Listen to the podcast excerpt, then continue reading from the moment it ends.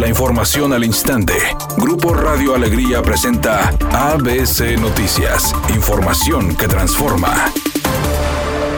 La encuesta ABC Poligrama reveló que el candidato a la gobernatura, el panista Fernando Larrazábal, se ubica en cuarto lugar al obtener 15.3%, indicando que su popularidad subió en redes sociales tras su participación en diferentes diálogos organizados por cámaras empresariales e instituciones educativas, pero no ha sido suficiente para escalar puestos.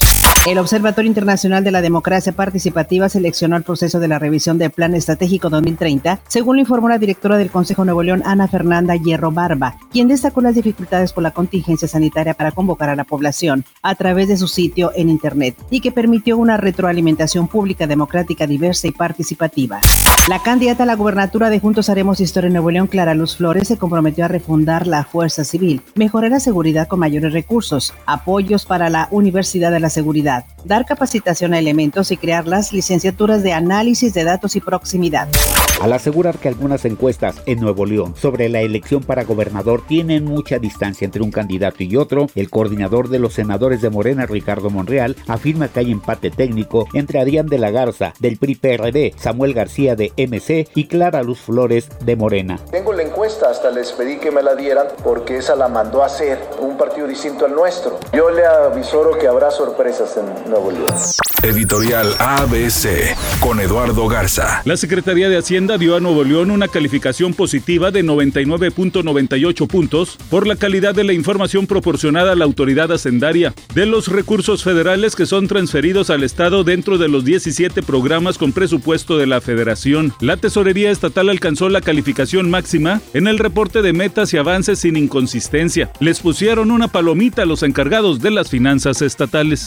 La mexicana González está que explota de felicidad luego de que compartió en sus redes sociales la noticia de que recién ingresó al top 10 de las estrellas más taquilleras del 2021 en Estados Unidos. La actriz publicó en Instagram y en Twitter la oficial del portal de Numbers, especializado en el conteo de taquilla local en Estados Unidos, el cual la posicionó en el quinto lugar del conteo.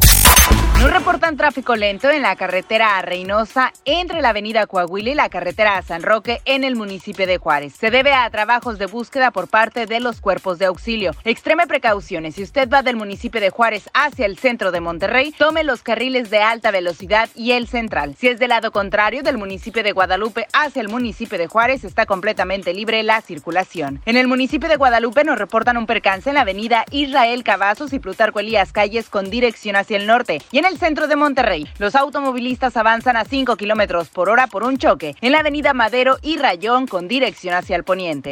Es una tarde con presencia de nubosidad. Se espera una temperatura mínima de 26 grados. Para mañana martes se pronostica un día con presencia de nubosidad. Una temperatura máxima de 30 grados y una mínima de 22. La temperatura actual en el centro de Monterrey 28 grados. ABC Noticias. Información que transforma.